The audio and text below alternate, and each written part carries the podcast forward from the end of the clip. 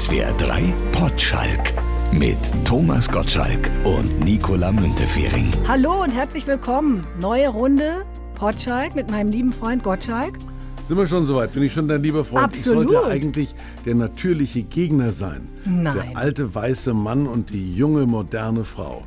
Das kann doch nicht funktionieren. Du bist entweder zu nett zu mir oder ich bin wirklich so toll, wie du tust. Ich freue mich vor allen Dingen, Thomas, dass ich dich jetzt endlich wieder in echt sehe. Du bist mir in den vergangenen Tagen und Wochen sehr oft begegnet. Manchmal warst du aus Pappe. Oh, Auf Faschingspartys und Umzügen. Weißt du eigentlich, dass es Thomas Gottschalk Karnevalskostüme gibt? nein. Doch. Gut, dass ich das nicht weiß. Der Karneval ist eine Zeit, in der ich leide. Allein deswegen, weil ja für mich das ganze Jahr Karneval ist und plötzlich sind alle Menschen lustig und das ist für mich furchtbar. Das macht mir mein ganzes Berufsethos kaputt. Vor allen Dingen ist es ja in Deutschland so, dass Menschen während der Karnevalszeit im Aufzug anfangen, plötzlich dich zu küssen oder die Krawatte abzuschneiden, aber ab Aschermittwoch gucken sie wieder an die Wand. Ja, und manchmal stehen dann eben auch Thomas Gottschalks in Aufzügen. Es gibt zum Beispiel eine Pappmaske mit deinem Gesicht, kannst du kaufen für 4,95 Euro. Dann gibt es deine Haare, Herrenperücke Tommy, Und die hole ich mir mal. 20,38 Euro. Ja, das ist meine günstige. Aber du hast keine Extensions, ne? Nee. Das hat Das meine man Friseurin ja- immer interessiert. Die das- Beate, die hat gesagt, bitte finde doch mal raus, hat er Extensions? Nein, es gibt ja sogar Menschen, die mich an den Haaren ziehen. Die Legende, dass an meinen Haaren irgendwas nicht stimmt, offensichtlich sich hartnäckig hält. Gerade im Düsseldorfer Raum gibt es dann Frauen, die so, Huch, Tommy, lass mal ziehen. Und dann, dann ziehen die immer irgendwo oder fahren mir dann durchs Haar. Meistens sind es inzwischen ältere Damen, die mir etwas gütig durchs Haar fahren. Alles ist echt. Und es gibt noch das alles dabei Kostüm Thomas Gottschalk mit Perücke und einem wilden roten Karoanzug für knapp 50 Euro. Da sind meine 20 Euro teurer. Sind deine Anwälte dran oder ist es dir wurscht? Das ist mir wurscht. Also ich meine, es kann einem doch nichts Besseres passieren, als im fortgeschrittenen Alter als Faschingskostüm durchzugehen. Und es ist ja auch praktisch, egal wo du hingehst, du bist immer verkleidet. Ja, wenn ich irgendwo komme, da sagen sie wieder so ein Idiot, der als Gottschalk geht. Die arme Sau, ist dem nichts Besseres eingefallen. Jetzt ist die Karnevalszeit aber rum, wir sind in der Fastenzeit. Und haben den nötigen Ernst. Wie fastest du? Ich faste diesmal wirklich. Das ist nun keine Marotte, das ist auch ein bisschen dieser neuen Erkenntnis geschuldet, dass man den Körper ja nicht zu sehr verwöhnen darf. Und bei mir sieht man ja, dass ich einen verwöhnten Körper mit mir herumtrage. Ähm, ich habe das schon mal gemacht und mache es jetzt wieder.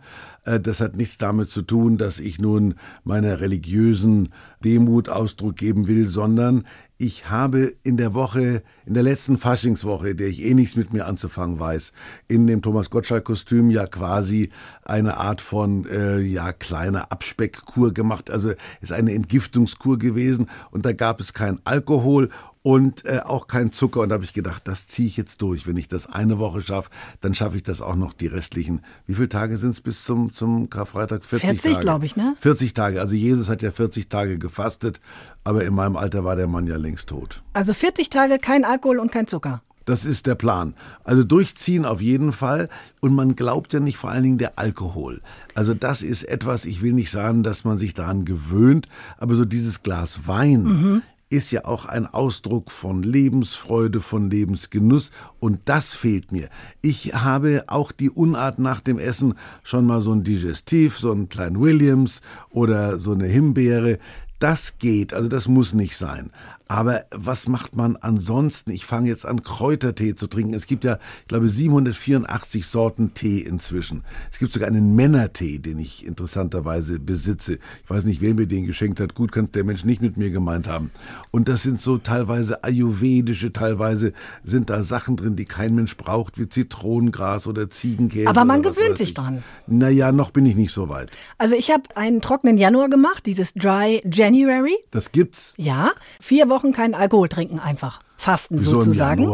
Nach Silvester, nach der Völlerei Ah, und so, na weißt du? Da kann man nur sagen, das Jahr geht gut los. Ja, und da stimme ich mit dir absolut überein. Da merkt man erstmal, in welchen Situationen man denkt, ach komm, jetzt ein Glas Wein. Du hast dann Am schon Anfang. hinter dir. Ich hab schon hinter mir. Sohn. Aber es ist gut, dass wenn man da einmal mit angefangen hat, irgendwann ist man so im, im Flow drin, dann geht das auch. Merkst du, wie präzise ich heute bin, wie kurz meine Sätze sind? Langsam fängt sich an, mein Geist zu lichten. Nicht nur mein Haar, sondern auch der Geist. Schaffst du es denn auch in Begleitung? Oft ist es ja dann so, dann geht man auf Veranstaltungen, auf Partys und dann kommen da diese Leute, die, na, ich will nicht sagen, sie wollen es einem madig machen, aber dann so, ach komm, ist doch jetzt egal, jetzt trink doch mal ein Glas. Ja, man merkt, wie sehr der Alkohol zu, zum Verständnis von Vergnügen gehört, von einem Abendessen. Es beginnt ja schon beim Kellner, der kommt, was trinken Sie? Dieses Wasser ist ja inzwischen verbindlich. Also, dass er einem erst ein Wasser hinstellen, hat es ja auch zu meiner Zeit nicht gegeben. Also, da hat man gleich was Vernünftiges zu trinken bestellt. Jetzt wird einem das Glas Wasser im Wesentlichen einfach hingestellt. So, und dann, und was trinken Sie? Wenn ich bleib beim Wasser, dann ist dieses, äh, naja, der alte Versuch's nochmal, auf Touren zu kommen. Aber so richtig äh, abnimmt man mir das nicht. Ich habe ja auch kein Rot, ich bin kein Rotweintrinker. Man glaubt ja, dass jeder Mensch über 60 dann irgendwann Rotwein trinkt. Ich trinke immer nicht. gerne Weißwein und schmeiß dann ein Glas was, ein Eis rein, was ja Um Gottes Willen. ja, das habe ich mir in Kalifornien angewöhnt, weil der Wein immer zu warm ist irgendwie. Aber es ist doch trotzdem toll, wenn man es irgendwie hinkriegt. Und diesen, diesen Wiedereinstieg nach vier Wochen alkoholfrei habe ich mir ehrlich gesagt auch viel spektakulärer vorgestellt. Das war dann so, naja, Na, da ist er wieder. da ist er wieder, aber eigentlich geht's auch ohne ganz gut. Klar, das ist wie mit unserem, mit unserem Podcast, wenn die Leute sagen, okay, geht auch ohne ganz gut, aber da ist er wieder, also hören wir ein bisschen. Du hast aber auch eine Fastenkur gemacht. 40 Tage Fastenwandern. Das ist ja noch mal eine härtere Stufe. Ja, also das ist ein bisschen, vielleicht habe ich das in dem Buch auch so dargestellt. Hier ist der richtige Moment, das äh, aufzuklären. Ich bin nicht 40 Tage gewandert, sondern ich habe während meines 40-tägigen Fastens ab und zu eine Wanderung gemacht. Also 40 Tage wandern ist ja schon fast Jakobsweg oder Naja gut, sowas. aber du hast 40 Tage gefastet. Ich habe 40 Tage gefastet, ja. Das habe ich schon mal hinter mir und tue es ja gerade wieder. Also Alkohol fasten und auf Zucker verzichten ist für mich ja das Schlimmste. Dass man dann auch noch ein paar Kartoffeln weglässt, so what und die Pommes, na ja. Aber dieses Fasten ist ja etwas, was erstens Tradition hat. Also nicht nur, dass Jesus gefastet hat, sondern alle großen Weltreligionen, die fasten auch. Aber da steht auch im Koran drin, also nun hat ja auch Mohammed nachweislich gefastet. Das war natürlich für Menschen vor mehreren hundert Jahren auch eine Art von gesundheitlicher Maßnahme. Und dass die also dann irgendwelche Fleischprodukte nur eine kurze Zeit essen durften, lag eben auch an der am Mangel an Kühlschränken. Also bei uns geht ja alles. Und inzwischen gibt es ja auch Spargel im November und Erdbeeren im Januar. Also der Grund zu fasten ist einfach äh, heute eine Willensentscheidung und keine logische Entscheidung mehr, die irgendeinem Glauben oder irgendetwas anderem geschuldet ist. Diese Kombination Fasten und Wandern, war das auch eine bewusste Willensentscheidung? Da hat mir irgendjemand aufgequatscht. Und äh, das ist natürlich auch so eine, so eine Schnapsidee. Man wandert da durch, also es war in Berlin, habe ich das gemacht und man glaubt nicht, wie viel Grün es im Umland von Berlin gibt. Und das war so eine, so eine Truppe, das waren so sechs Leute. Da war keiner so wie ich. Also erstens hat kaum einer geredet. Und dann war das, das war glaube ich so eine Handarbeitslehrerin, so eine Vegane. Also ich habe gedacht, jetzt frisst du gleich Tanzapfen. Aber auf jeden Fall äh, war das eine Truppe, die, die mich fasziniert hat. Und dann haben die auch so mit großer Begeisterung die Decke ausgebreitet und haben dann eine Dattel ausgepackt und haben dann diese Dattel genossen. Also ja, Dattel. Ganz äh, bewusst eine essen. bewusste Dattelgenuss, ja. Und dann, aber du lutschst natürlich eine Viertelstunde an dem Kern rum, wenn du drei Wochen nicht gegessen hast. Äh, So geht die Zeit auch rum. Ja. Auf Essen verzichten geht natürlich auch noch eine Spur härter. Autorin Susanne Fröhlich zum Beispiel, die fastet regelmäßig und zwar in der Form, dass sie über sechs Wochen nur Flüssignahrung zu sich Gott. nimmt. Und das hat bei ihr auch Auswirkungen auf ihren Ordnungssinn. Wenn ich faste, kriege ich so einen immensen Tatendrang und auch so einen Ausmistdrang. Ich schmeiße weg wie verrückt, ich verschenke. Ich habe so eine Sehnsucht nach Klarheit. Der Körper schüttet als Belohnung dafür, dass man nichts bekommt, das ist so ein natürlicher Reflex, schüttet der vermehrt Glückshormone aus. Und dann ist man wie so naturstoned. Kann- kannst du das bestätigen? Nein, das reden sich diese Leute ein. Es gibt ja auch den Fastenwahn und ich würde das als Fastenwahn definieren. Also man kann sagen, ach, jetzt kommen die Glückshormone, weil es nichts zu essen gibt. Aber also bei mir sind die ferngeblieben. Ich habe ja schon relativ früh angefangen, dank Helmut Kohl, der mir dieses Meierfasten mal eingeredet hat. Der fuhr ja einmal im Jahr nach Hofgastein und genau da war ich einmal mit ihm zur Osterzeit. Da saß er da wie so ein Buddha in diesem Fastenstübchen. Da gab es so eine, eine Promi-Ecke, da saßen er und ich. Und hat er da äh, vor sich hingefastet da war noch dieses Teefasten aktuell. Das ist ja auch, macht kein Mensch mehr. Also, dass man wirklich nur von Tee lebt. Und da stand dann auch so eine Karte auf dem Tisch. Ich weiß noch, der Anfang hieß, die Kraft, das Weh im Leib zu stillen, gab der Herrscher den Kamillen. Danach gab's dann wieder Saumagen. Nein, er hatte seinen Fahrer dabei, der immer zum Saumagenessen gehen musste, stellvertretend. Es gab tatsächlich ein Restaurant in der Nähe, Ecki hieß der Fahrer von Helmut Kohl, der an seiner Stelle dann Saumagen gefressen hat. Und der Kohl, der hat sich ja dann dorthin Margaret Thatcher bestellt und da sind einige Politiker angetreten, die da immer ihm da, spanischer Ministerpräsident, wenn es da auch immer gab, hat er da gnadenlos während seiner Fastenkur da weiter Politik gemacht, saß am Abend da und hat vor sich hingefasst. Das ist natürlich bei ihm ist das, hat man das nicht gemeint. Also bei, es gibt ja also verschiedene Art von Bäuchen. Es gibt diesen Kotbauch, das ist dieser kleine runde Bauch, den Günther Jauch zum Beispiel hat. Entschuldigung, Günther Jauch hat einen Kotbauch? Können wir im Fernsehen sehen. Und dann gibt es die Großtrommelträger. Also Helmut Kohl war beispielsweise Großtrommelträger. Was hast du für einen? Den Laberbauch. Beim Kotbauch ist noch alles zu retten. Beim Großtrommelträger wird's dann äh, eng. Vor allem, die haben die Schultern auch immer so hochgezogen, weil sie den schweren Bauch mit irgendwelchen Muskeln und das ist, macht ja auch, also das ist logisch, der Darm und das ist ja auch das, was Harald Schmidt immer predigt. Äh, der Tod liegt im Darm. Dieser Satz hat insofern eine Berechtigung, weil das ist das größte Organ des Menschen. Und wir verkleistern und verkleben uns das quasi vorprogrammiert.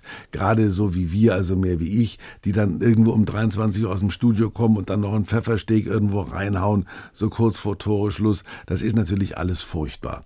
Und wenn du den einmal ausräumst, dann, dann ist der tatsächlich auf eine überraschende Weise wieder regenerationsfähig. Der Darm, das ist diese Darmperistaltik, von der wir sprechen. Du bist ja ganz darmbegeistert. Der, der Darm, da, da gab es doch dieses komische Buch, das mir meinen Bestsellerplatz madig gemacht hat. Da ich bin mit Herbstblond bin ich gegen diese Darmtante angetreten. Mhm. Und das zweite Buch bin ich dann gegen diese Oberförster angetreten. Also immer die Natur, die Siehst mich gekillt hat literarisch. Auf jeden Fall hat also dieser Darm dann die Fähigkeit, sich relativ schnell wieder zu orientieren und die gesamten Organe, die von diesem erweiterten Darm, sprich Großtrommelträger, Schrägstrich Kotbauch, ja verdrängt wären aus ihrer Position. Also die Lunge, das Herz, das wird ja alles beiseite geräumt durch diesen sich ausdehnenden Darm. Wenn der Darm wieder in seine ursprüngliche Position zurückfindet, haben die anderen Organe naturgemäß mehr Platz. Man atmet wieder Natürlich. freier, man atmet tiefer, weil die Lunge sich mehr erweitert.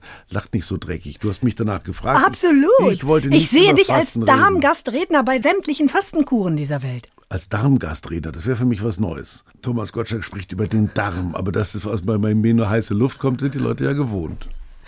Fasten ist eine Sache, wenn wir das Ganze jetzt mal ein bisschen weiter fassen, sind wir bei Verzicht im Allgemeinen, mehr, weniger sozusagen. Wir stellen die Sachen hier sozusagen in den größeren Zusammenhang. Eben. Auf was könntest du auf gar keinen Fall verzichten? Verzicht ist ohnehin ein Wort, das ich ungern höre.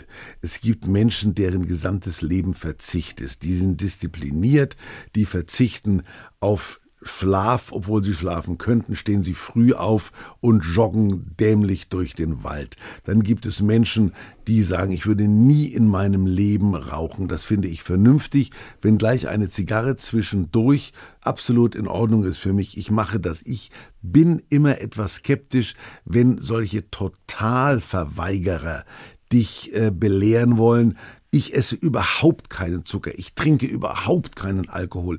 Ich esse nie Fleisch. Also ich sage neuerdings immer, wenn man mich fragt, was ich denn ähm, ernährungsmäßig, sage ich immer, ich esse nichts, was einen Schatten wirft. Dann sind sie immer ganz ruhig eine Minute und sagen, mhm, bis sie gemerkt haben, dass das eigentlich Quatsch ist. Verzicht kann aber ja auch was Schönes sein. Es muss ja nicht nur was Negatives sein. Verzicht ist nichts Schönes. Verzicht ist äh, sozusagen, das sind dann die, ja, die geistig Werte. Also wenn du natürlich sagst, nach einem gewissen Verzicht auf Essen fange ich an, Glückshormone auszustoßen. Soweit war, bin ich nie gekommen. Also bei mir kam immer nur der Hunger. Also dann, dann streichen wir das Wort Verzicht und müssen anderes finden. Konzentration aufs Wesentliche? Mm, ja, ja, Konzentration aufs Wesentliche, auch das ist nicht mein Ding. Äh, ich konzentriere mich auf alles und äh, damit auf nichts. Der Verzicht ist schon eine, durchaus eine Tugend. Die Tugend, verzichten zu können, mag für manche Menschen auch eine Art von äh, Lebensweisheit sein. Für mich ist es dieses in Maßen. Es gibt ein schönes Gedicht, ich glaube, es ist von Eduard Mörike. Herr, schicke, was du willst, ein Liebes oder Leides. Ich bin vergnügt, dass beides aus deinen Händen quillt, wollest mit Freuden und wollest mit Leiden mich nicht überschütten, doch in der Mitten liegt Holdes bescheiden. Die Mitte, das finde ich in Ordnung. Zu sagen, heute trinke ich was, dafür trinke ich morgen nichts. Ich habe mich heute vollgefressen, dafür würde ich morgen fasten. Die Mitte, das ist im Grunde für mich the place to be. Und dieses zu wenig und zu viel ist aller Narren Ziel sagt ja auch das Gleiche. Und ich finde, es ist eine gewisse Sektiererei, wenn man sich so eine Idee verschreibt, die damit zu tun hat, dass man gewisse Dinge nie tun würde. Und da sind wir auch sehr schnell bei der Political Correctness. Soll man heute aufs Fliegen ganz verzichten? Soll man ganz darauf verzichten, mit dem Auto zu fahren? Darf man ein SUV fahren? Also wo beginnt der Verzicht und wo hört er auf? Auf was verzichtest du denn in dieser Hinsicht? Fürs Klima zum Beispiel. Äh, ja, worauf verzichte ich für. Gottschalk kommt ins Stottern. Ich meine, du kannst es doch mal ausprobieren. Komm doch mal mit dem Fahrrad, wenn wir den Potschalk hier aufzeichnen. Zum Beispiel. Ich bin 20 Jahre lang nur Fahrrad gefahren. Ich habe meinen Führerschein relativ spät gemacht und bin jeden Tag mit dem Fahrrad in die Schule und zurückgefahren. Tun heute auch nicht mehr viele. Ich fahre auch Fahrrad, allerdings mit Batterie gibt's ja auch. Dann ist nicht ganz so schlimm. Ja, dann ist es auch gar nicht mehr Fahrradfahren. Doch. Ist vielleicht ein bisschen Lügefahrrad, aber bei so vielen Bergen. Also und ist nicht im Auto mitfahren. Aber ich laufe wieder mehr als früher. Ja? Weil hier in Baden-Baden ist ja Tempo 30 und wenn du also zügig läufst, bist du schneller als jedes Auto. Glaubst du, dass Verzichten den Leuten schwerer fällt, die viel haben? Nee, Leute, die viel haben, müssen auf mehr verzichten. Das fällt ihnen aber nicht schwerer. Das ist die größere Leistung, finde ich. Also so Minimalismus, diese Bewegung, ne, ähm, sich aufs Wesentliche konzentrieren, so wenig wie möglich haben, wäre nicht so dein Ding. Minimalismus ist für mich nur geistig. Also wenn ich zum Beispiel jetzt podcaste, da sage ich, das kann minimalistisch sein. Wie groß ist denn dein Kleiderschrank? Das ist kein Kleiderschrank, das ist ein Kleiderzimmer. Ehrlich? Schrank kann ich mir nicht leisten. Ja, das ist, sieht aus wie so ein Herren-Einzelhandelsladen. Da habe ich dann auch so eine, so eine Glasfläche, da sind links sind die Sonnenbrillen ausgelegt und rechts sind die Fliegen zum Beispiel. Ich habe eine Menge Fliegen und dann habe ich so einen, so einen Schrank, da sind die Krawatten drin, obwohl ich die ganz selten trage. Und dann habe ich, also ich glaube, so 60 Paar Schuhe auf 60 Paar Schuhe komme ich. Ja. Ja, aber wie Und oft trennst du dich denn dann auch mal von Zeug? ich kann mich von nichts trennen, weil mein Zeug zeitlos ist. Die Menschen, die immer nach Mode kaufen, wenn das out of season ist, kannst du es wegschmeißen. Ich habe Sachen, die ich vor 20 Jahren gekauft habe, die brauchte da schon keiner, die braucht heute keiner, aber in 20 Jahren sind sie vielleicht in. Das, da stehe ich noch durch. Das heißt, du bringst nie was in die Altkleidersammlung oder entsorgst? Nein, Ich meine, ähm, das ist natürlich eine freiwillige Sache. Beim Brand in Malibu damals zum Beispiel wurde dir ja unfreiwillig viel weggenommen. Ne? Das wünscht Alles. man natürlich äh, keinem. Auch ihr habt da Dinge verloren, die euch wichtig waren, die nicht zu ersetzen sind. Aber hat dieser von außen aufgezwungene Verlust oder Verzicht auch irgendwas Positives gehabt, dass man im Nachhinein das Gefühl hatte, da waren auch Dinge dabei, von denen man sich vielleicht schon lange hätte trennen sollen? Ja, gut, also meine Geburtsurkunde ist verbrannt zum Beispiel, da habe ich eine neue bekommen, wie das gleiche Datum. Also da hat man natürlich im Nachhinein nichts davon. Aber es ist schon so, dass ich oft inmitten meiner Reichtümer saß und mit fortschreitendem Alter gedacht habe, wie wirst du das jemals wieder los? Also ich habe zum Beispiel alle 72 Karl-May-Bände äh, mit diesem schönen braunen äh, Umschlag vom Karl-May-Verlag Bamberg, äh, von dem ich genau gewusst habe, meine Söhne werden weder Winnetou 1, 2 noch 3 lesen von der Schut. Nie im, im Leben. Ich habe auch eine Thomas Mann Erstausgabe gehabt und die Gefahr, dass meine Söhne sich im Zauberberg verlieren, ist auch Gering. gering. Also habe ich dann irgendwann gedacht, was machst du damit? Ich habe zum Beispiel, als ich berechtigterweise den deutschen Sprachpreis bekommen habe, das Wörterbuch der Gebrüder Grimm in, keine Ahnung, 32 Bänden geschenkt bekommen.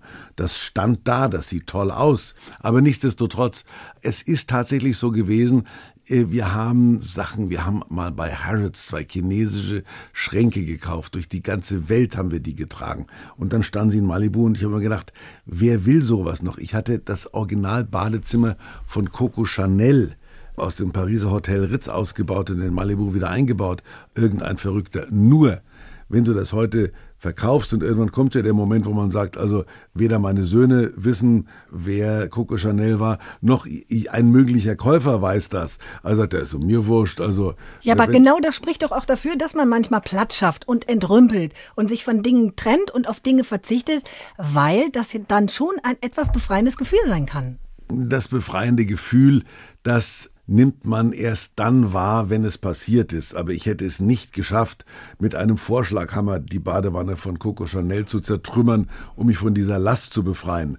Dass sie dann im Feuer von Malibu weggeschmolzen ist, da war nichts mehr zu machen. Und das kann sich kein Mensch vorstellen, wenn da ein, ich sage es in aller Demut, ein Palast steht mit einer Brücke, die über einen Teich führt und da ist ein Wasserturm gewesen und das ist weg. Da waren ja nicht nur irgendwo, da lagen keine größeren Trümmer mehr.